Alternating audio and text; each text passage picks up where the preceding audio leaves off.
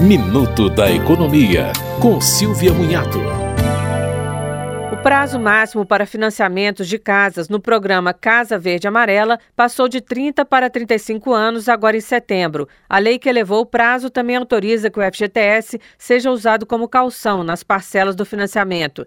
Desde julho, o limite de renda familiar do programa passou a variar de R$ 2.400 a R$ 8.000, dependendo do grupo. Para ter direito ao financiamento, é preciso que o interessado não seja dono de imóvel residencial e esteja adimplente com o governo. Você ouviu Minuto da Economia, com Silvia Munhato.